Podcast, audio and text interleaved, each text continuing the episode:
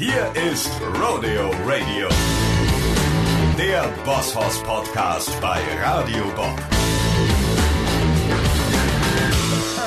Howdy und welcome bei Radio Bob, the Boss Horse Podcast bei Radio Bob Online. Zugeschaltet ist ein geschätzter Kollege und Freund und es schmerzt, ihn nicht umarmen zu können.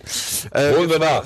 Ja, wir freuen uns natürlich trotzdem wie Bolle, dass wir heute mit ihm sprechen können. Wir haben uns äh, 2016 in Südafrika kennengelernt und eine tolle Zeit erlebt.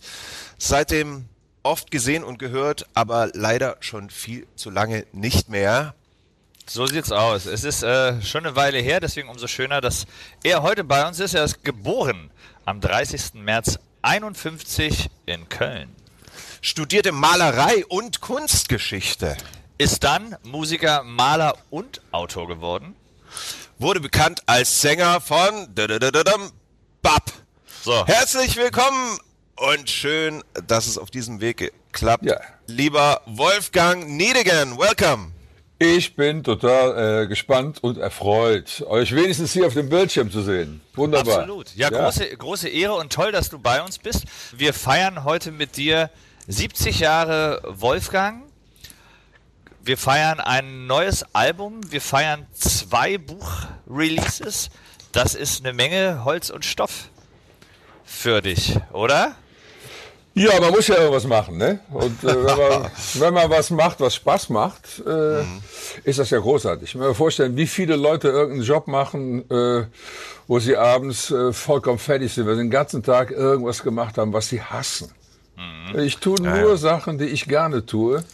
Äh, das ist doch ist ein Privileg. Das ist sensationell. Hätte ich, mir niemals, hätte ich mir niemals äh, äh, erträumt, dass das wirklich so funktioniert. Ja, andere, andere, setzen sich zur Ruhe mit 70 und du legst ja. so richtig los. Ja, und du bist, bist das blühende Leben und man sieht ja an, dass du äh, Freude an der Sache hast, die du machst und dementsprechend hoch ist auch das Output. Respekt dafür. Äh, dein Buch ist schon eine Weile raus, 70 Jahre, ähm, quasi eine Autobiografie für einen Moment und äh, Zugabe von 13 und 2011 zusammengefasst. Ja. Was ist nach 13 passiert? Warum war dir das nicht noch ein paar Kapitel mehr wert in dem Buch? Äh, die Idee, die Idee, diese beiden Bücher zusammenzufassen, kam ja. vom, vom Hoffmann und Kampe Verlag. Äh, mhm. Und ich fand das eigentlich ganz charmant, weil ich hatte ja eigentlich auch nur eine, äh, eine Autobiografie geplant und damit sollte es ja auch Schluss sein, zum 60. Also zu meinem 60. war das geplant, eben halt für den Moment. Und dann kam mir, äh, dann kam mir dann im, im November äh, 11 kam mir dann dieser Schlaganfall dazwischen. Mhm. Und plötzlich merkte ich, wenn ich jetzt nicht die Deutungshoheit über meinen Schlaganfall übernehme, dann gehört der dem Boulevard. Das stimmt. Und, ja? Und ist, ist, das denn letztendlich auch so eine, also bei zwei Biografien am Ende ist das für dich dann so, so, so ein Punkt gewesen, wo du sagst, ich gerade mal noch mit dem Leben davongekommen und jetzt beginnt ein neuer Abschnitt? Dass du das in zwei Biografien packst quasi? Ja, das, wie gesagt, war ja nur ein Teil vorgesehen. Es war ja, ja. Äh, von, dem, von dem anderen äh, hatte ich überhaupt. Es, es war eine Notwendigkeit, dass ich das machte. Ne? Sonst äh, die, mhm. da gab es Zeitungen, die haben dann direkt zwei Schlaganfälle an, angedichtet, damit ich jetzt endlich mit ihnen da über den Schlaganfall rede und denke mir, so geht das nicht weiter. Ja. Dann habe ich das gemacht. Ähm, es wird keinen dritten Teil geben. Mit Sicherheit nicht. Äh, nee? Ich weiß ja gar nicht, was passiert, aber ich glaube, ja, noch ein Schlaganfall du. ist ja auch langweilig. Also, oh ja, Nein, man muss ja nicht, man muss ja nicht, ja nicht wiederholen. Ne? Über Schlaganfälle reden. Ne? Wir, ja. wir haben es hier, vielen Dank, wir haben es bekommen. Das ist ein Riesenschinken mit über oder fast neun, 900 Seiten. Da ist natürlich äh, wesentlich mehr drin als die Story über deinen äh, äh, Tiefen und deinen Schlaganfall da ist deine ganze, ganze Karriere drin. Aber äh, so wie du äh, das sprühende Leben von dir gibst, kann ja da noch viel passieren. Also insofern. Da passiert noch viel. Never. Ja klar. So. Ich habe jetzt dieses, dieses Dylan-Buch geschrieben. Weil das auch dein großer Held ist, oder? Ja, genau. Ja, da, das ist in so einer Serie bei Kiwi, die heißt die Musikbibliothek, mhm. wo, sagen wir mal, Tess Ullmann hat über die Hosen geschrieben. Also so lauter ja. Leute, die einen so beeinflusst haben. Weiß der Geier, vielleicht fragen sie euch ja auch und ihr Sascha schreibt über Elvis oder was? Kann sein. Wir hatten, äh, wir hatten Markus Kafka da schon, der hat Genau. über Dippisch Mode geschrieben. Ganz genau, ganz genau. Das sind sehr schöne Bücher, äh, weil die sehr subjektiv sind. Es erwartet keiner jetzt äh, vom, vom Markus Kafka, dass er eine, eine, eine Depeche Mode Biografie schreibt, Ja, ja. sondern dieses Subjektive ist so schön. Äh, Ja. Ja, so, so, so Nachschlagwerke kannst du ja, kannst du ja sogar googeln. Da, da, da Ja, brauchst du klar. ja, musst du, da im, im, Ja, ja, ja. Und Klar, das, das macht ist- halt einen Riesenspaß. Ein Buch vom Fan an sein Idol Genau, sozusagen. genau, genau. Wie- Wieso ist es bei dir, Bob Dylan? Wie oft hast du ihn kennengelernt? Und ihn- was hast du über ihn geschrieben? Ich habe ihn zweimal getroffen. Äh, aber dieses Buch erzählt eigentlich eine Reise äh, durch Amerika auf den Spuren von Bob Dylan. Da wurde dann für Arte ein Fünfteiler draus.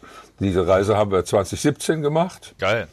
Und es war der Hammer, es war großartig. Wir haben also in, in Washington angefangen, dann nach New York, dann nach Woodstock, dann geflogen nach Minnesota, wo er geboren und aufgewachsen ist, dann runter nach New Orleans und dann nach Kalifornien, nochmal drei Städte. Und äh, Leute getroffen, die mit ihm äh, zu tun hatten, haben die Originalschauplätze gesehen. Äh, das war schon aller, allererste Sahne. Also, da ich da auch noch Geld für gekriegt habe, ist noch das Größte dafür. Also, da, hätte ich bezahlt. Und dann hast du ihn auch getroffen persönlich. Ich habe den vorher zweimal getroffen. Also äh, wir haben äh, wir haben zwei im Jahr 2000 haben wir mit Wim Wenders den Bab-Film gedreht und bei der Gelegenheit habe ich äh, habe ich den dann äh, also wir drehten in Köln und irgendwie an einem dieser Drehtage und dann hieß es abends spielt Dylan in der Köln Arena. Da gehen wir mal hin. Und äh, da, da der da der Wim Wenders den den Dylan gut kennt, weil seine ehemalige Frau, die Roni Blakely, hat bei ihm in der Band gespielt, bei der Rolling Thunder Review. Und die kennen sich, der steht auf seine Filme und so. Und das ist so. Und dann stellt ein Kumpel dem anderen seinen Kumpel vor. Dann kommst du natürlich an, an so eine Stelle, äh, das gelingt einfach viel besser als irgendwie äh, Meet and Greet oder irgend sowas, wo ich daneben stehe, ja. so machst mal ein Foto oder so. Das war total nett. Und er war überhaupt nicht arrogant. Äh, total netter Kerl, netter Kollege. Wunderbar. Ist sehr, er ist sehr schüchtern, klar. Ja. Und Das wirkt dann meistens, als wenn er arrogant war. Und das nächste Mal, dann neun Jahre später, habe ich ihn nochmal getroffen. Da habe ich ihm eine Gitarre von Duesenberg äh, gegeben, die er sich bestellt hatte. So eine, so eine, Cool. so eine, so eine Lap-Steel, die man mit Capodaster stimmen kann. Habt ihr von dem Ding gehört? Also eine Lap-Steel ist ja schwer zu spielen, weil Ja. weil du musst ja die Tonarten, das wird dann sehr kompliziert. Aber die kann, diese Lap-Steel kannst du mit dem Capodaster einstellen Geil. auf die gewünschte Tonart. Ist ähnlich ähnlich einfach dann wie äh, wie Blues Harp. Äh, so Ja. Wenn man so Neil Young mäßig Dylan Blues Harp spielt, das wenn die richtige Tonart ist, kannst du eigentlich nichts mehr falsch machen. Und das Ding, das Ding wollte er haben. Das habe ich ihm dann nach Saarbrücken gebracht. War auch sehr nett, war klasse. Das ist ein, auch ein, eines dieser Privilegien, weißt du? Ja, äh, ja, ja. Du fängst irgendwann an, äh, Musik zu machen und irgendwann einmal stellst du fest, du lernst äh, fast alle deine Helden kennen. Also mir fehlt auf jeden Fall noch Neil Young und Paul McCartney. Das fehlt mir noch. Da muss ich, ran- muss ich ranhalten, aber. Da muss ich mich echt dran halten, ja. Ja, Gerade bei, bei Neil Young weiß man immer nicht so genau. Ja, Aber ja, das ist, das, ist, das ist großartig und ich finde, wir hatten das auch schon mit, mit, mit vielen anderen Künstlern. Wenn man so zurückerinnert, dass das Privileg, was du sagst, wenn man damals, als man anfing, ne, wenn einem irgendjemand gesagt hätte, dass man erstens davon leben kann, vom Ja. Musik machen, dann über viele Jahrzehnte, was man alles erleben darf und dass man dann noch irgendwann tatsächlich auf die Leute trifft, die einen dazu gebracht haben, dass man überhaupt angefangen hat, in der Band zu spielen. Das ist großartig. Du hast mit Bruce Springsteen, ihr habt doch mal zusammen gespielt. Also ich habe äh, Bruce Springsteen kennengelernt in den 90er Jahren, als die, als er die E Street Band wieder vereinigt hat und dazu hat er ein paar Songs aufgenommen und dazu gab es dann auch so ein, so ein, äh, da war in so einem Probe, großen Probestudio gab es dann auch ein Konzert und da hat die ARD beschlossen, mich hinzuschicken, dass ich den mal interviewe. Konzert war prima, super. Und äh, am nächsten Tag dann Interview. Ich war der Letzte, der dran war. Der hat so einen Interviewtag und ihr wisst selbst, wie das ist, wenn Oh du von je, morgens bis abends äh, Ja. jede, jede 20 Minuten einen, einen anderen äh, zu bedienen hast. Das ist schon anstrengend. Ich, und ich war der Letzte. Ich habe gedacht, er wird mich hassen. Wird, Schnell Aber, durchgewunken. aber ja, das, das Beste kommt zum Schluss wahrscheinlich, ja? Nee, der, ich wurde ihm als Musiker vorgestellt und überhaupt ist ein unheimlich, ein unheimlich netter Kerl. Also das, Bruce ist so, wie man sich als Springsteen-Fan ihn wünscht. Der ist so. Der ist definitiv ja. so. Der verstellt sich nicht. Der ist wirklich sehr, sehr angenehm. Da haben wir uns angefreundet und äh, nach, dem, nach diesem Interview, äh, zwei, drei Wochen später, kam ein Anruf, äh, ob ich nicht Lust hätte, mit meiner Band ähm, äh, die Band zu spielen für sein Video Hungry Heart.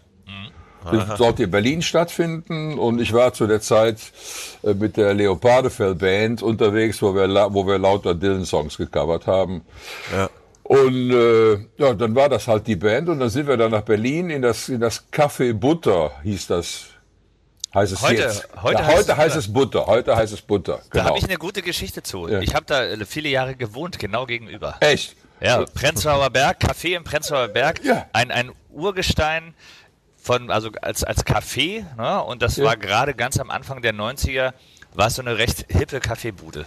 Ja, und, und da haben wir gespielt. Also auf der ist äh, hinten, hinten in dem Lokal ist so eine, so eine Empore. Hm. Und da wurde dann die Bühne ein bisschen weiter nach vorne gebaut und da haben wir gespielt. Es wurde über Radio angesagt. Die Leute kamen dann alle und das war dann draußen ein riesen Volksauflauf. Ich wollte sagen, da passen doch, da, da passen maximal 80 ja. Leute rein, oder? Ja, aber da draußen, die Fenster waren offen und, ja, äh, und draußen waren Tausende. Das, das wurde immer voller. Aber das Allerschärfste war, da wirklich das Allerschärfste war, am Vorabend kam noch ein Anruf. Nämlich, ja, wir könnten die Leute doch jetzt nicht missbrauchen, nur als Staffage, ja, ja. nur als Statisten. Ja. Wir müssten denen auch irgendwas bieten. Ob ich nicht mal eine Liste von Stücken zusammenstellen könnte, die wir so aus dem Hut spielen können. Ja? Ach komm, dann habt ihr wirklich da gespielt. Was ein Gig. Das war ein Gig, das war ein Gig. Also wir haben Hungry Heart natürlich auch drauf gehabt, haben uns drauf ja. geschafft. Wir waren gerade auf Tour, ja, und dann haben wir gesagt, ja. gut, Hungry Heart schaffen wir uns drauf. Äh, der Meister singt, äh, und dass wir auch jetzt das Lippensynchron noch hinkriegen und es wurde dann immer lauter. Hungry Heart, das, was wir selber gespielt haben, wurde immer lauter. Wir haben kaum das Playback noch gehört. Und, ja. äh, und, und dann halt äh, Honky Tonk Women, Knocking on Heaven's Door, irgendwelche Chuck Berry Nummern, Nummern von ihm, ja. äh, Tonart und ab die Post. Ne? Da haben wir Geil. das gemacht. Und immer wieder, dann immer so drei Stücke gespielt, dann wurde die Kamera umgebaut von einer anderen Perspektive. Mhm. Und dann äh, dann wieder was anderes und die Leute hatten einen Spaß. Wir haben nachher komplett vergessen, äh, dass wir eigentlich ein Video drehten. Ja. Es war sensationell, sensationell. Großartig. Schöne, schöne Geschichte. Hammer. Also vor allem dann wirklich mit ihm zusammen zu spielen, ne? Also ja. auf, auf der Bühne. Ja, ja. Geil. Ich habe mal vor vielen, vielen Jahren, Anfang der 90er, mit DJ Fontana und Scotty Moore zusammengespielt. Boah, also, wow, wow der Drummer und der Gitarrist von, wow. von Elvis Band damals. Natürlich auch ein sensationelles Gefühl gewesen. Wahnsinn, Wahnsinn. Deswegen kann ich das so nachvollziehen, wenn du da mit deinem Hero stehst und wirklich Musik mit ihm zusammen machst. aber ne? dann denkst du äh, jetzt, du denkst dann immer, jetzt klingelt der Wecker und ich muss einen Müll runterbringen. Ja. Also, also ja. Aber das, das Schöne an solchen Dingen ist, finde ich, dass wenn man sich das behalten kann, dass man selber Fan ist ne? und dass man genauso aufgeregt ist und fiebrig und äh, die Hose schlackert, wenn man auf sein Idol trifft, dass man dann auch immer noch ein Gefühl dafür hat, weil wir selber ja auch viele Fans haben, ihr sowieso. Ja. Und wenn man auf Fans trifft und manchmal sich ja denkt, mein Gott, warum sind die denn so aufgeregt? Ja, ja. Dann kann man sich da reinversetzen, wenn man den Moment eben selber kennt. Und ich finde das nämlich Nichts ist schlimmer als äh, Musiker, die irgendwann zu ihren Fans abgehoben sind oder irgendwie sie toll behandeln. Und deswegen finde ich das immer gut, weil man in dem. Moment selber merkt, so wie wichtig das ist, mhm. für einen die Person zu treffen, was einem das bedeutet und wie, wie wichtig oder wie, wie gut es ist, wenn die Person auch einfach geerdet ist und normal zu sein. Ja. Ah, ja, ja. Es kann auch und, schwer, schwer nach hinten losgehen. Ja, das ne, meine wenn man ich. sein Idol trifft. Und ja, es äh, ist. Äh, sich nicht so. Hattest du so einen Moment schon mal, Wolfgang? Hast du schon mal, hast ja, schon mal das, Idol der, getroffen, einzige, einzige Idol, wo ich aber wusste, dass der Scheiße drauf ist, weil der ist, der ist zu allen Scheiße drauf. Ja. Das war Chuck Berry. Ist der ah. Scheiße drauf, ja? Chuck, Chuck Berry, also äh, Du weißt das, glaube ich, Sascha. Ich bin ja mehr Chuck Berry-Fan als Elvis-Fan. Äh, Elvis hat, hat Schwein ja. gehabt, dass er weiß ist, so eine schwarze Stimme. Ne? ja. so, und, und Chuck Berry ist der Mann. Chuck Berry, ja. also ich finde das unfassbar, was der für, was der für ein Rock'n'Roll geleistet hat. Ich habe dann mal gewagt, wir haben zusammen mit den Hosen äh, auf dem Festival gespielt in Deggendorf. Und er saß dann backstage irgendwie auf dem Stuhl und ich denke, komm, gehst mal hin, vielleicht, vielleicht ist er ja heute mal gut drauf, aber er war scheiße drauf. Er war so scheiße drauf, hat mich sowas von auflaufen lassen. War aber der Einzige, wirklich der absolut Einzige. Äh, dein, dein, dein großer Hero ist ja auch, dein Rockgott sozusagen ist ähm, Keith Richards. Ja, aber der lässt einen nicht auflaufen. Der lässt einen Keith, nicht, ne? Keith ist so nett, der ist so unfassbar nett. Total. Hast nett. du auch kennengelernt? Ja, ja, ja. ja. Das Ah, war Wahnsinn. Krass. Das, soll ich eine Story erzählen? Ja, unbedingt. Ja, klar. Also, war- das war, als der mit den Expensive Winos unterwegs war, also mit seiner Band, wo er zwei Soloplatten mitgemacht hat. Ja. Äh, da hat er in Köln das einzige deutsche Konzert gespielt in der Sporthalle. Und ich bin da äh, durch den äh, Sebastian Krüger, der Maler, und den Hellenbein. Die, die, mit den beiden bin ich äh, da hingegangen und, und die sagten, die haben, die haben Access All Areas bei den Stones. Und die sind äh, so da drin. Und äh, komm, gehen wir mal nach hinten gleich nach dem Konzert. Und dann nach dem Konzert dann unmittelbar nach hinten. Und er war noch nicht umgezogen und gar nichts. Und ich wurde ihm dann auch wieder als Musiker vorgestellt und äh, große Freude. Und dann will Mr. Rock'n'Roll selbst von mir wissen, wie ich jetzt den Bass gefunden habe, wie ich jetzt das mit dem Schlagzeug und, und ob das dann gut ausgesehen. Er hätte so scheiße geschwitzt, weil ja Fernsehkameras da waren.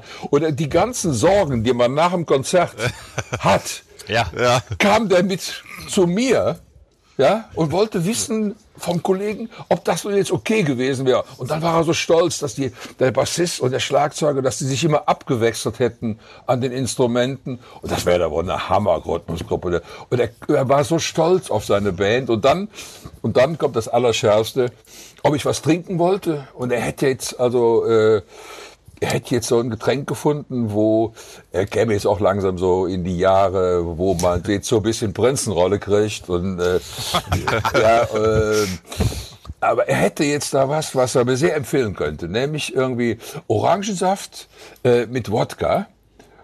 Okay. Und dann, Warum nicht? und das der schärfste war, dann, dann kam der Orangensaft. Kennt ihr diese furchtbaren Tetrapacks Sunkist? Ja, ja.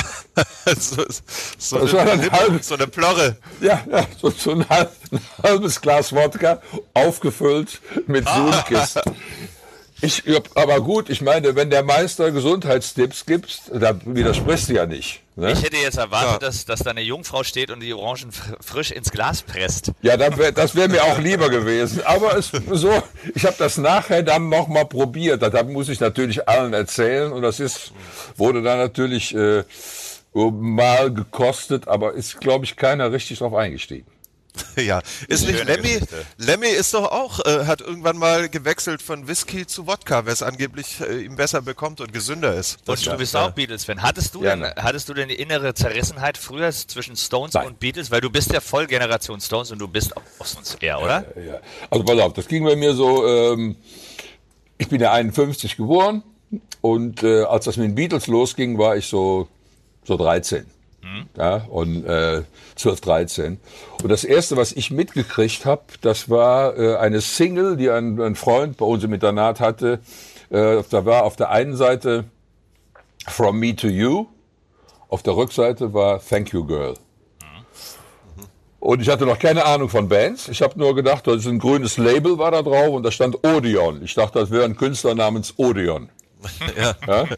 Und fand, fand die Nummer, die beiden Nummern fand ich total gut. Die haben mich auch total in der Pubertät erwischt, ehrlich gesagt. From me to you, thank you girl, was denkst du, alles Ja, ja. denkst, das ist ja unfassbar. Ja, und äh, so, und dann hatte dieser, dieser Typ, der hatte die englische Pressung, die sah anders aus. Da war ein schwarzes Label. Und da stand nicht Odeon drauf. Jedenfalls ähm, habe ich den dann bequatscht, äh, dass er mir diese grüne äh, gegen ein Taschenmesser eintauscht. Und dann habe ich die immer gehört. Und dann habe ich meine Mutter so lange genervt, bis sie mir noch so eine Odeon-Platte gekauft hat. Und, dann gab's Was war da drauf? äh, Ask Me Why und Misery auf der Rückseite. Und dann habe ich gemerkt, Moment, da steht ja noch was drunter. The Beatles stand dann da drunter. Und Lennon McCartney. Und dann habe ich mich mal schlau gemacht in der Bravo, was denn das eigentlich ist. Und äh, dann ging es auch schon ganz schnell, dass wir äh, aufgehört haben, Winnetou zu spielen, sondern wir haben dann, wir haben dann Beatles gespielt. Ach, geil. Also fliegender Wechsel. Ich war noch Pfadfinder Und äh, wir haben dann fliegender Wechsel. War auf einmal äh, haben wir uns da hingestellt und haben dann erstmal laufen lassen äh, und dann so getan, als wenn wir das Spiel mit Tennisschläger und so kennt auch jeder, macht jeder und äh, Naja. und dann so die ersten Versuche, dass wir dann tatsächlich versucht haben, Musik zu machen. Wir hatten einen Typ, der Geil. konnte ein bisschen Klavier spielen und dann haben wir auch dann prompt von Beatles, äh, wo wir dachten, das wäre eine Beatles-Nummer, war aber nicht von Beatles, sondern war Misery, äh, Quatsch, äh, Money.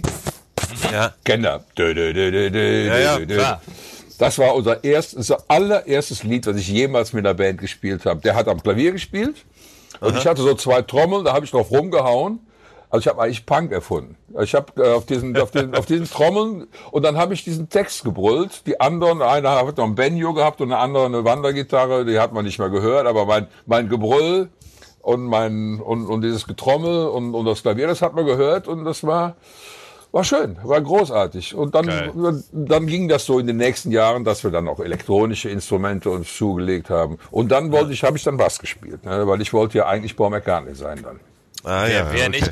Ich bin ein bisschen, bisschen neidisch auf die Zeit, weil ich Ja. finde, dass das eine, also davon abgesehen, dass es erstmal eine absolute Kulturrevolution war, also musikhistorisch, finde ich überhaupt der Rock'n'Roll, als er erfunden wurde, was dann irgendwie Ende der 50s losging und in den 60ern in voller Blüte war.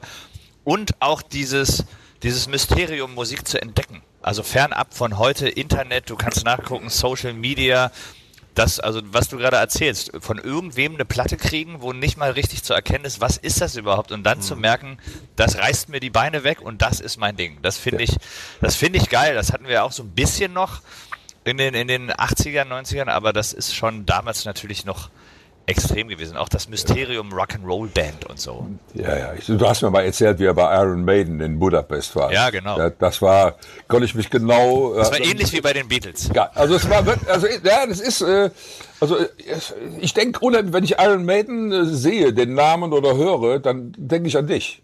Weil du mir die Story erzählt hast. Es war. So viel- So sieht aus. Geschichten, Geschichten sind gut, ja. Ja, und- und bei dem da, beim, beim Sascha denke ich immer an Heidenheim. An Heidenheim. auch, das, auch das ist gut. Ja, aber, der, aber wenn der Fußballverein Heidenheimer die spielen, dann denke ich, denke ich äh, Alec wird, äh, Quatsch, Sascha wird wahrscheinlich äh, je nachdem leiden oder sich freuen. Aber immer wenn Heidenheim spielt, ich gucke ja viel Fußball. Ne? Ja, ja, ja, ja. Das, Wir, wir, das halten wir, fest, wir halten fest, wenn Wolfgang an Bosshaus denkt, denkt er an Heidenheim und Iron Maiden. Da müssen wir mal was machen draus. Da müssen wir das machen. Ne? Ja. Aber ähm, was ich ja total geil finde, so diese Erlebnisse mit deinen Idolen und so weiter, bei den Stones, ja, die dir sehr viel auch bedeuten, hört man auch musikalisch, haben die dich sehr geprägt. Eigentlich mehr als die Beatles, finde Ja, ich. ja klar. Das- das- Kunststück. Äh, Ich habe ja immer in Bands gespielt, wo der Einzige, der halbwegs einen Ton halten konnte, ich war. Wie hätten wir denn Beatles-Songs spielen sollen? Das war ja mindestens dreistimmig. Ja, Ja, ja, ja, Das- stimmt. Okay, vom aussichtslos, aussichtslos. Gesang, vom Gesang her ganz klar. Die Stones Ja. auf jeden Fall. Und äh, ihr habt die auch mal äh, supported, ne? Ja, das ist war, äh, das war äh, 82 im, im Juni. Und ging, äh, war, war gerade so, dass, äh, dass äh, aus einem mir immer noch unerklärlichen Grund plötzlich äh, verdammt lang her in sämtlichen Radios lief. Das hatte einfach mal in Köln einer ausgekoppelt, ohne dass wir es wussten. Und auf einmal ließen sie das alle laufen. Und äh, ja, dann rief der Fritz Rau an, ähm, weil der den, den Zusatztag von Stones hier in, im Müngersdorfer Stadion, äh, der blieb der Vorverkauf bei 20.000 kleben. War nichts mehr. Und dann rief der an und sagte, ah, da gibt's doch diese Band, äh, die äh, im Radio jetzt überall ist, die ist, aus Köln und die könnt ihr vielleicht noch dazu buchen, vielleicht bringt das ja noch ein paar Tickets. Und dann waren wir naiv und, und kess genug zu sagen, also wenn, dann spielen wir beide Tage. Also wenn, dann spielen wir beide Tage. Sehr gut. Super. Ja, ja, und dann äh, haben wir beide Tage gespielt und echt, die haben den zweiten Tag durch uns nochmal vollgekriegt. Geil. Weil die waren- das war so- das war so- Stadion für die Stones ausverkauft. Äh, so das, wiss, aus. das wissen die natürlich nicht, aber Wollte es war so fragen. schön, das war so schön, äh, so ein Dankeschön, auch wenn es niemals von denen gehört wurde, aber es war klasse. Geil. Und es war toll, es war die, die, die, haben uns abgefeiert da in Köln, die, die waren auch alle so stolz in Köln. Da Ja, spielen klar. unsere Jungs Ja, ja. spielen vor den Ja, ja. Stones, ja. Ja, geil. das die Stones hatten einen vollen Laden. Äh, und hast du Kontakt zu den Stones oder zu Keith oder zu Mick Und Jagger? da war das dann Jagger. Da war dann Jagger. Äh, Ja. wo es auch noch eine schöne Story gibt, von, die Fritz Rau mir erzählt hat. Äh, als wir, wir spielten ja nachmittags, äh, und die Stones äh, kamen genau äh, zu dem Zeitpunkt, als wir verdammt lang her spielten, haben wir natürlich als letzte Nummer gespielt, wo das, wo das Stadion wegflog Ja. kamen die rein und dann gab es die Frage Mick Jagger an Fritz Rau, What the hell is this, Fritz? Da ging dem die Muffe, dass danach alle nach Hause gehen. What the hell is this, Fritz? Fritz. Sagen, ja. Fritz. Ja. Geil. Geil. Das ist doch witzig, ne? Das, aber das, das, das kennt ja jeder.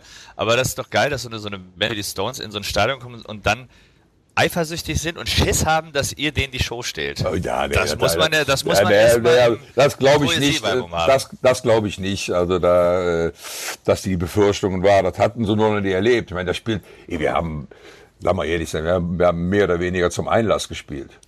Ja, das war äh, eigentlich unverschämt, einen davor zu buchen. Aber wir haben das Beste daraus gemacht und das ist legendär geworden. Das war, es ist heute noch, äh, heute noch, äh, das bei uns auf der Homepage oder bei uns auf Facebook dann auftaucht. Heute vor so und so vielen Jahren, ich war dabei. So, wobei war er denn? Ja, ich war da. Und dann, dann, dann kommen die ganzen anderen Typen, die dann alle äh, die anderen 40.000 kommen dann auch noch da. Ich war auch Geil. dabei. Ja, Aber wie- aber wie geil, Wir sprechen ja auch noch darüber. das ist ja. auf jeden Das Fall ist auch schön, ein ne? tierisches Erlebnis und ein, auch ein Ritterschlag, finde ich, mit Ja. den Stones mal zu spielen. Ja. Ja, und auch wenn die, auch wenn die, wenn die Leute so viele Jahrzehnte später das noch für sich als entscheidenden, wichtigen Tag im Leben abgespeichert haben. Ich meine, überhaupt seid ihr eine Band, die schon so lange da seid. Ihr habt über 30 Alben gemacht und ihr habt Fans, die euch einfach seit 40 Jahren begleiten. Das ist schon crazy, finde ich. Es ist, da kannst du nicht von ausgehen, dass dir das gelingt, ne? Also, Ja, wenn, nee. wenn du, wenn du anfängst und du hast so die ersten Erfolgserlebnisse, denkst du, wow, dann kann ja gerne mal ein, zwei Jahre so bleiben. Total. Selbst die Stones haben das gesagt. Die Stones wurden auch am Anfang gefragt, äh, wie lange sie denn denken würden, dass sie das noch machen würden, weil das war ja dann eben, das war ja Anfang der 60er und da war klar, Popmusik im weitesten Sinne, das ist was für die Kids. Hat ja keiner gedacht, dass das, äh, dass man das auch noch mit 30 betreiben könnte. Ja. Ja, ja. Naja, sowieso bei, bei du, wir haben auch nicht gedacht, dass wir Nee. nach 15, 16 Jahren immer noch da sitzen und das Gleiche machen. Ne? Das Habt ihr wohl was richtig gemacht. Ne? Ja, auf jeden Fall. Das ist aber nicht selbstverständlich und, und ein Privileg auch und äh, natürlich auch abhängig von den Fans, die in einem was sehen, was man vielleicht einfach nicht planen kann. Es ist ähm, ein großes Privileg, sind wir auch sehr stolz drauf. Und, aber ähm, dein Weg, da haben wir noch ein bisschen vor uns, das ist natürlich auch unser Ziel dass alles so gut und so lange läuft. Du, 30 Alben, Alben Alec hat's gesagt, ihr das aktuelle, quasi auch das Jubiläumsalbum zu deinem 70. mehr oder weniger, kam noch mal raus am 26. März. Ähm, und was ist, ist quasi eine Re-Edition, ne? Das gab's Das ist, das ist eine Re-Edition. September 20? Ja, wir haben, Gebo Geburtstagsausgabe. Ja, also äh, irre ist, dass wir das am wirklich zufällig, das haben wir nicht geplant, wir haben es zufällig am 40. Todestag meines Vaters veröffentlicht. Das war der 18. Oh. September. Also der Mann, der dem Band, der der Band den Namen gegeben hat. Ne? Ja, ist, also es ist schon irre. und das von dem verdammt lang her. Bitte? Das Wie war dein er- Vater. Man, man, Dein, dein Vater hat den Namen gegeben. ja, also der, der, Bandname ist ja dadurch entstanden, dass ich immer die, die Geschichten von meinem sparsamen Vater erzählen musste, äh, den Bandkollegen. Und irgendwann hatte ich den Namen an der Backe. Ich war der Bab. Ja? Ich war der Bab. Ja? Komm, erzähl doch eine Story vom Bab. So. Geil. Geil, Ja, geil. Ich war der Bab. Und dann, äh, äh, dann hat uns einer überredet, mal aufzutreten und wir hatten keinen Bandnamen. Wir, haben Ja. wir hatten ja gar nicht vor, aufzutreten. Ja, und dann, äh, der, der ließ aber nicht locker und dann haben wir gesagt, okay, dann machen wir das halt. Und dann, äh, ja, wie heißt ihr denn? Da sagte der Gitarrist, auf Kölsch muss man das sagen, schrieb der Bab aber lass das zweite P weg, das sieht scheiße aus. Also, Bab äh, normalerweise mit zwei P und das sah halt scheiße aus, wenn man das schreibt und dann ist ein, B, ein, ein P weg. Und das, das war die großartige Kür unseres Bandnamens. Sensationell. Geil. Das sind die schönsten Geschichten, finde ich. Ja. Wo, also einfach ohne Sinn und Verstand entstanden, ne, aus der Gelegenheit und gar keine große Philosophie dahinter. Das ist doch super. Ja, ja. So sind Rockerheads Ja. halt, ne? Und Planlos. die Re- die Re-Edition. Äh, Also die Re-Edition, sagen wir mal. unterscheidet die- So, und äh, ähm, dadurch, dass wir ja nicht spielen können, keiner kann spielen, keiner kann auf Tour gehen jetzt, äh, und auch dann klar war, dass ich meinen Geburtstag nicht in der Kölner Arena feiern konnte mit, mit Gästen und äh, Spezialprogrammen, wurde einem dann irgendwann im Laufe dieses Corona-Jahres wurde einem das klar äh, und im, im November haben wir dann gesagt, okay, vergessen wir das, andere Idee. Und eine dieser Ideen war, wir bringen eine, eine, eine Re-Edition, eine Geburtstags-Re-Edition raus. Und was, was, was kann man denn da machen, um da, äh, dass das, auch, dass das auch Sinn macht? Und dann eben halt die Idee, dass man vier Songs äh, aus der Steinzeit, die noch nicht veröffentlicht sind, jetzt dann endlich mal aufnimmt, äh, dass ich äh, das ganze Booklet, das ganze Artwork mit unserem Grafiker neu mache. Äh, was ist noch drauf? Eine DVD, wo ich zu den, den, ganzen- zu den Stücken dieses äh, Alles fließt Albums was erzähle. Dann die Videos, die wir in der Zwischenzeit gemacht haben seit das Album raus ist. Also es ist ein schönes Paket, äh, wo man dann auch seine Abende mal mit verbringen kann. Und äh, ich glaube, die Leute mögen das auch, weil es ist alles äh, ganz, weil alles kommt alles sehr von Herzen, was wir da, was wir da gemacht haben. Ja, das ist super. Sag mal, eine Frage, die tatsächlich mir gerade auf, die mich interessiert. Seit, seit vielen Jahren wechselt sich ja auch immer wieder ab, dass du, ein- dass du ein Bab-Album äh, rausbringst oder auch ein Solo-Album. Gibt es einen Unterschied bei den Songs oder beim, beim, beim Schreiben? Schreibst du, bringst, machst du ein Solo-Album, wenn du sagst, ich habe hier einen Haufen Songs, die, die sind aber nicht für Bab, die, die passen da nicht hin oder, oder hast du oder schreibst du bei Bab dann, ist das Gemeinschaftsarbeit oder ist es immer deine Feder, dein, dein Songwriting? Wo ist der Unterschied? Also auf, das, das erste Soloalbum ist entstanden, weil wir hatten 1986 äh, ging die Band in zwei Richtungen, muss man ganz klar sagen. Ja, und äh, ähm, ich wusste, ich war in meinem Selbstbewusstsein und ein- Frontmann muss natürlich Selbstbewusstsein haben, muss ja wissen, dass das irgendwie geht, was er sich vorstellt. Äh, ich war mit der Produktionsweise von diesem All-Männer, All-Glatt-Album nicht happy. Wobei der andere Flügel der Band war nicht mit meinen sehr persönlichen Texten und auf Kölsch happy. Die wollten also lieber international und äh, schon gar nicht Deutsch, am liebsten direkt Englisch singen. Und äh, nun bin ich ja kein Caruso. Also ich, ich bin ja keiner, der sich da vorne hinstellt und verblüfft mit, äh, mit engelsgleichen Stimmen oder sowas, Ja, ja. sondern äh, ich singe halt so, wie der Schnabel mir gewachsen ist. Und zwar das, wie ich denke und wie ich auch träume. Das muss schon auf Kölsch sein. Und jedenfalls war in dem Jahr, äh, ich hat, wir hatten doppelt so viel Material für das, für das Bab-Album, wie wir brauchten. Und es sind Stücke auf, auf, auf der Strecke geblieben, an denen ich mehr hing als das, was da drauf war. Und dann habe ich das mit unserem Manager und damals dem Balu besprochen und er sagt, weißt du was, äh, äh, mach da ein Soloalbum draus. Und dann habe ich mir eine Band zusammengesucht, äh, lauter befreundete Musiker und dann haben wir das eben so gemacht, wie, wie ich so, ich bin ja oldschool-mäßig unterwegs. Also ich, ich spiele mir das gerne mit der Band. Dafür gibt's ja Bands. Ne? Und äh, dann haben wir uns äh, ein paar Wochen in den Proberaum, in, den Bab-Proberaum zurückgezogen und haben diese Stücke erjammt. Teilweise mit den Akkorden, die ich dann auch äh, zugrunde gelegt habe. Teilweise wurde neue Arrangements gemacht. Das war auf jeden Fall eine sehr, sehr kreative Zeit, war großartig. Und dann haben wir das Album aufgenommen, Wolf Mahn hat's produziert und hatte sogar einen Hit. Also es war Madet Jod, war ein, war ein Hit von einem Soloalbum. Äh, aber ich hatte nie vor, Bab zu verlassen. Also äh, schwöre ich, äh, keine Sekunde dran gedacht. Und äh, andere hatten die Befürchtung, dass ich mich jetzt vom Acker machen würde, war aber nicht. Äh, so, äh, das hat aber dieses Album hat dazu geführt, dass Bab sich dann doch wieder mehr so mehr verzahnt hat. Äh, und das war sehr, sehr hilfreich für die Band. Und so ist das eigentlich bei den ganzen Soloalben, die ich gemacht habe, immer so, so, so Geschichten, die Bab wieder auch ein bisschen korrigiert haben, wo auf einmal neue Einflüsse kamen. Ja, und äh, das hat sich dann in den, in den letzten Jahren, die letzten beiden Soloalben äh, habe ich ja in, in, in den USA aufgenommen. Das war einmal in Woodstock, das, das Album, äh, wo ich mich bei der Tina dafür bedankt habe, dass er mir das Leben gerettet hat. Das, war, das hieß Zusammen alt. Ne? Lauter Stücke, die ich im Laufe unserer Äh, mit, wir haben mittlerweile schon selber eine Hochzeit. Also wir sind schon so lange zusammen. Natürlich sind da einige Lieder äh, für sie geschrieben worden.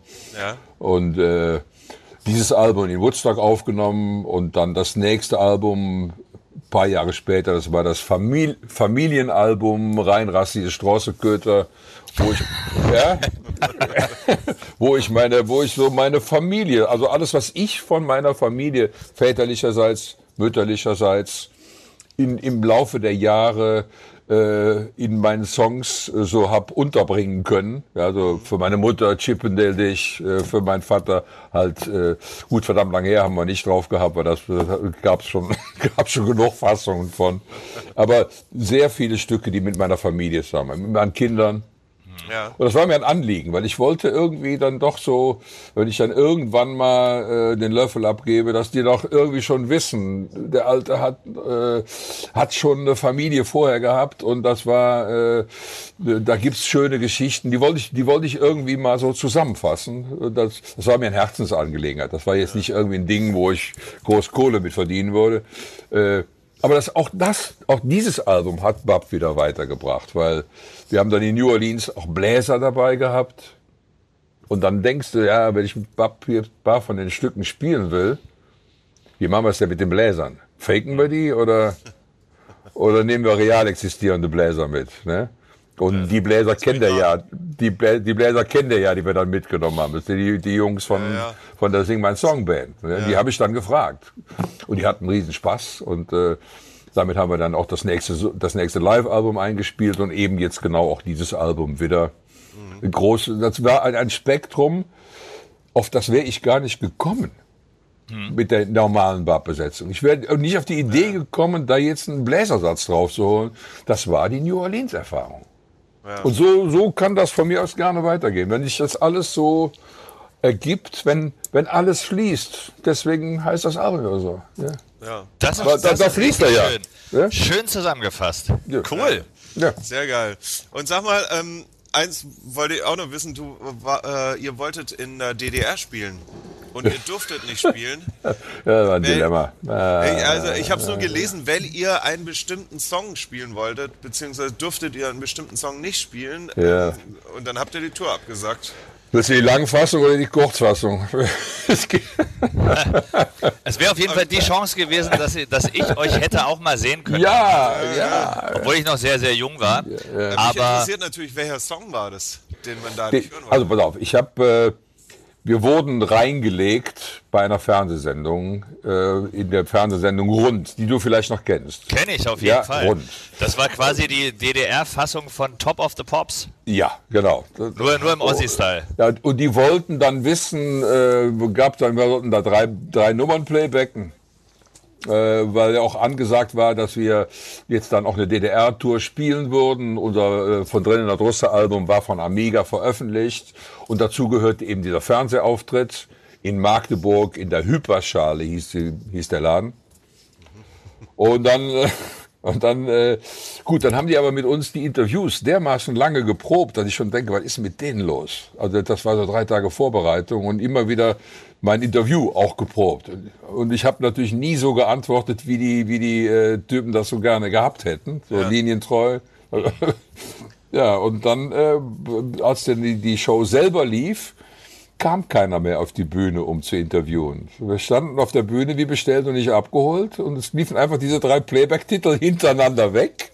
Okay. Und ich denke, scheiße. Also wir werden hier nicht sagen können, wieso wir in der DDR spielen. Die werden uns hier als eine SED-DKP-Band vorführen, äh, die dann am besten immer verlautbaren lässt, in der DDR ist alles super und in der BRD ist alles scheiße. Das war die Idee bestimmt, Ne? ja. Ja, und das war mit uns ja nicht zu machen. Und dann habe ich ein Lied geschrieben, das hieß, tragischerweise, auf Hochdeutsch, deshalb spielen wir hier. Da habe ich alles das reingeschrieben, wieso wir das spielen. Es war dann ein bisschen over the top, weil es waren schon Sachen da drin, die man nur wirklich nicht sagen konnte im real existierenden Sozialismus. Das konnte, das war, war schon hart. Ja. und das haben sie dann mitgekriegt. Das haben wir bei den Vorbereitungsauftritten auf dem Weg nach Berlin haben wir das auch gespielt, haben natürlich kein Wort von verstanden, weil das war ja, war ja Kölsch. Und dann wollten sie, als wir in Berlin angekommen sind, wollten sie dann unbedingt den Text mal sehen.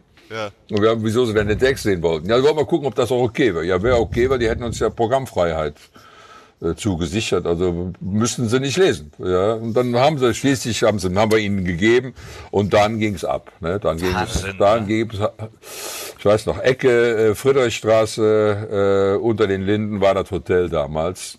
Da waren diese ganzen Diskussionen äh, den, den ganzen Tag über und noch die halbe Nacht. Und irgendwann war dann klar, äh, abreisen. Nachher wusste ich dann, dass die, dass die Großteil der Leute, die aufs Konzert gegangen war, wären, dass die alle sowieso wussten, warum wir da spielten. Wir mussten das gar nicht mehr großartig äh, erklären.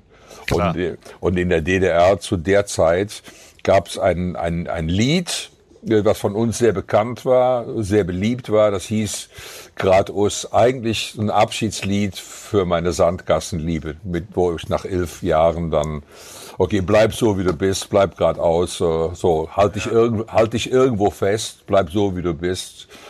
Und dieses, das haben die gesungen, äh, weil sie sich auch irgendwo festgehalten haben und so versucht haben, so zu bleiben, wie sie sind. Das war auf einmal ein politisches Lied, dieses Kratos. Das muss ich mir vorstellen. Ja. Das haben mir dann später die Leute erzählt. Das war ihr Lied und äh, dass wir das eigentlich, deshalb spielen wir hier gar nicht hätten, hätten wir uns gar nicht so in die Kurve legen müssen. Die hätten sowieso gewusst, wieso wir spielen. Aber nur ist es jetzt so gekommen und vielleicht haben wir ja auch einen kleinen Stein aus der Mauer gerissen. Vielleicht. Absolut, doch, ey, Musik. Sicherheit. Musik war ein großes Vehikel und eine ganz wichtige Kiste für, für uns, sage ich jetzt mal. Ne? Mhm. Damals noch, die da hinter der Mauer lebten, weil das natürlich auch damit zusammenhängt, dass auch die Musik war drüben frei. Nicht nur ja. der Mensch und die Mauer war drumherum, sondern auch musikalisch waren, wurde ja alles zensiert und du ja. konntest ja auch nicht die Musik im Radio hören und im Radio durfte nicht gespielt werden. Alles, was man als konterrevolutionär einstufte, war verpönt, verboten. Du wurdest schikaniert, wenn du die falschen Bands auf deinem, deinem Schulhefter stehen hattest. So, ne? Dann warst du unter Generalverdacht, weil du da irgendwie die, die Westbands hattest. Und deswegen war das, war das ein wichtiges Ding und deswegen war das auch so ein, so ein Riesending, wenn mal eine Westband spielte oder wenn halt irgendwie in Westberlin an der Mauer, da, da spielte ja auch Bowie zum Beispiel und so, wo, wo dann alle auf, auf der Ostseite der Mauer standen, um irgendwas davon nur hören zu können. Ne? Da hatte man schon das Gefühl, man war ja, ein bisschen ja. dabei. Ja, das, das war, das war ein wichtiges Gefühl und gerade für, für in der Jugend wissen wir alle, wie wichtig Musik ist. Ne? Ja, was, was das für eine, für eine. Ich kann das so gut nachempfinden. Ich kann das total nachempfinden. Und das war auch das erste, was als die Mauer unten war. Das erste, wir haben in dem Jahr ein, keine Tour gehabt, aber das erste, was wir dann gemacht haben mit dem neuen Album, wir sind als erstes in den Osten gefahren. Erstmal die, die, die Konzerte im Osten gespielt. Also das war überwältigend. Es war so Geil. unfassbar rührend. Äh, und äh, was dann auch noch dazwischen passiert ist, ähm, also zwischen Mauerfall und, äh, und diesem Debakel unserer 84er DDR-Tour, was auch noch passiert ist, ist, dass man uns eingeladen hat, in der UdSSR zu spielen, zur Zeit von Glasnost und Perestroika. Ja. Und wir haben tatsächlich im Mai 89 in Moskau drei Konzerte gespielt und, und, und drei in Wolgograd. Wow. Okay. Und das war schon äh, da, ja, also das, äh, das kam über, über die bildende Kunst kam das zustande. Die, die, jetzt, die Geschichte muss ich jetzt nicht unbedingt erzählen. Auf jeden Fall, wir haben da äh, dann gespielt und als wir in Moskau spielten, äh, einmal im Gorki Park und zweimal in so einem Eisstadion. Im Eisstadion merke ich auf einmal, dass da unheimlich viele Leute mitsangen. Ich denke, wieso? Das kann nicht sein. Die kennt, uns kennt keine Sau. Wir sind eben, eben nur was Exotisches, wo man, aus dem, wo man hingeht, weil das ist was aus dem Westen. Aber wir haben nicht damit gerechnet, dass man das kennt. Ja. Die Auflösung war, es waren etliche Leute aus der DDR in die UdSSR gefahren, um Alright. Bach zu sehen. Und die haben dann mitgesungen. Und das ist, das ist für mich eine Gänsehautstory sondergleichen. Das ist äh, nach wie vor immer noch eine Pelle von dem Gedanken. Total, wenn die Leute so weit reisen, um einen ja. zu sehen, ist ja. schon abgefahren. Wahnsinn. Quick and dirty, wir geben dir zwei Begriffe und du entscheidest dich für einen. Hat sich schon viel äh, erklärt aus dem Gespräch davor, aber ich sag's trotzdem nochmal der Vollständigkeit halber. Beatles oder Stones? Beide.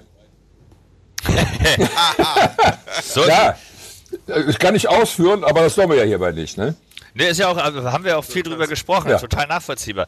Vielleicht, wie ist bei deinem nächsten? Malen oder Musik machen? Äh, momentan äh, Musik machen. Ja. Aber das Malen ist immer da, ne?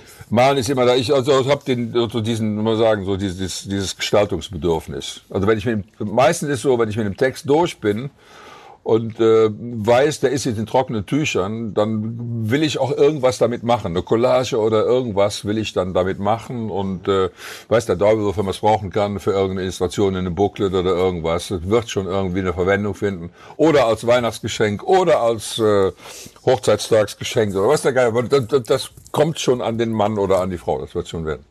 Geil. Okay. Wie sieht's aus mit Gitarre oder Bass? Gitarre. Also äh, ich habe zwar Bass gespielt, aber das war wirklich, weil ich Paul McCartney-Fan war. Äh, und äh, ich kann nicht singen, wenn ich Bass spiele. Das kriege ich aber nicht hin. Äh, oder man spielt halt so einen, so einen Ramones-Bass, das geht schon. Aber äh, vernünftig Bass spielen geht da nicht. Und Verstehe. äh, du, du schreibst auch mit der Gitarre? Ja, also wenn meine eigenen Stücke schreibe mit der Gitarre, ist das einzige Instrument, was ich kann. Also äh, und ich, hätte es über all die Jahre auch mal lernen können, aber gut, es reicht. Also Die Akkorde, die ich drauf habe und äh, ich kann auch Solo-Gigs damit spielen. Ich komme wunderbar damit hin und äh, aber ehrlich gesagt ärgere ich mich ein bisschen, dass ich irgendwann die Chance verpasst habe, mal irgendwie ordentlich Unterricht zu nehmen und mir auch mal ein bisschen Harmonielehre drauf zu schaffen. Ist all, ich weil ich habe mir auch, ich habe mir an der Stelle auch irgendwann mal gedacht, scheiße, wenn, wenn ich das jetzt mache, dann geht mir vielleicht so eine Unschuld verloren. Ja, da da, da, da gibt's irgendwie so Ton, so Akkordfolgen, wo man, wo man auf keinen Fall machen darf. Das auf keinen Fall. Also irgendwann hat mir mal einer gesagt, äh, unser damaliger Keyboarder, man kann nicht von, das ist verpönt. Du kannst nicht von G-Dur auf G-Moll wechseln. Das, das macht man nicht. Weißt du, wie viele, wie viele Songs ich seitdem gehört habe, wo einer, klar. wo, wo einer von, von, von, von Dur auf Moll wechselt, im gleichen Bund. Und das hat man mir irgendwann äh, ausgeredet und was ein Scheiß. Was, was, weißt du, was, was, was wenn man sonst noch alles ausgeredet hätte? Ich glaube, da ist aber was dran. Also an, an, an, wenn man zu theoretisch ist, Ja. dann verliert man Gefühl, weil ich glaube, das geht ja vielen so. Gerade in, in, in der Rockmusik sind viele, die meisten, glaube ich, Autodidakten, oder? Ja, das also ist ja die das. we- wenige, wenige studierte Das- das- äh, Fach, Fachmucker. Und ich glaube tatsächlich ist so, dass das, das Gefühl flöten gehen kann, wenn man zu verkopft ist, wie du sagst, ne? wenn man Harmonie, Harmonielehre anlegt bei, ja, beim. Songschreiben oder so, dann ja. wird's ja irgendwie absurd. Ist natürlich vielleicht nicht schlecht, wenn man hier und da weiß, wie man was auflösen kann oder so, hilft auch bestimmt. Man muss, man muss lernbereit sein. Wenn man das mitkriegt, dann kann man das auch verinnerlichen, dann kann man das dann auch gebrauchen. So läuft's ja auch. Aber ähm, äh, Rock'n'Roll ist ja deswegen auch so eine, ist ja eigentlich die, die, die Volksmusik äh, der zweiten Hälfte des vorigen Jahrhunderts und es geht jetzt weiter. Ja, äh, Das ist deswegen, weil die Akkorde auch so einfach waren. Ja. Die ganzen Bluesstücke, das ist alles, wenn es hochkommt, drei Akkorde, ja, 12 Bar, ja. Sag mal, Wolfgang, hörst du, hörst du neues Zeug? Hörst du dir neue Sachen an, also Sachen, die in den letzten Jahren irgendwie rausgekommen sind, oder interessiert Also- dich das nicht? Das interessiert mich schon, solange es auf, auf, auf die auf gemeinsame Wurzeln zurückgeht. Also, du also, hörst dir ja. keine Elektronik-Sachen an, oder? nee, das interessiert mich einfach nicht. Das ist, ist so, es geht mir hier rein und da wieder raus. Es interessiert mich. Es, es äh, soll man sagen, es hat nichts Haptisches. Das ist so äh, künstlich und ich kann das alles ich, von der Theorie her finde ich auch ganz viele Sachen toll, weil das sehr innovativ ist. Aber es, du würdest äh, in, mein, in meinem CD-Regal oder bei meinen Vinyls würdest du nichts finden, was, äh, was mit, äh, mit elektronischen, Inst also mit, mit synthetischen Instrumenten aufgenommen ist. Ne? Verstehe. Absolut. Wenn du eine, eine Playlist machen könntest, nimm mal die Top 5 Songs, die du reinpacken würdest. Also was auf keinen Fall fehlen darf, ist Kashmir von Led Zeppelin, Tamlin Dice von Stones. Tamlin Dice kann ich ja sogar therapeutisch anwenden. Wenn ich irgendwie nicht in die Pötte komme, lasse ich Tamlin Dice laufen und dann bin ich in den Pötten. Das ist unfassbar, was Geil. diese Musik mit mir macht. Ja. Like a Rolling Stone wäre dabei. Ähm, Born to Run von Springsteen wäre dabei. Haben wir, wie, wie viel haben wir jetzt? Keine Ahnung. Äh, Waren vier. ja, ja. Äh, Dein Lieblings, de, dein Lieblings-Bub-Song?